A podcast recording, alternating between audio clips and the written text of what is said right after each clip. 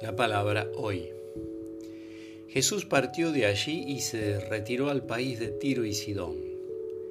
Entonces una mujer cananea que procedía de esa región comenzó a gritar, Señor, hijo de David, ten piedad de mí. Mi hija está terriblemente atormentada por un demonio. Pero él no le respondió nada.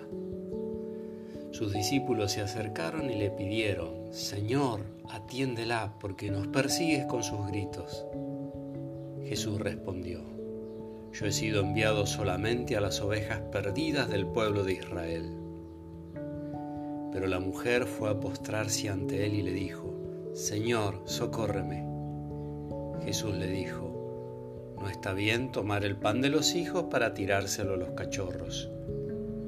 Ella respondió, y sin embargo, Señor, los cachorros comen las migas que caen de las mesas de sus dueños. Entonces Jesús le dijo, Mujer, qué grande es tu fe, que se cumpla tu deseo. Y en ese momento su hija quedó curada. De San Mateo.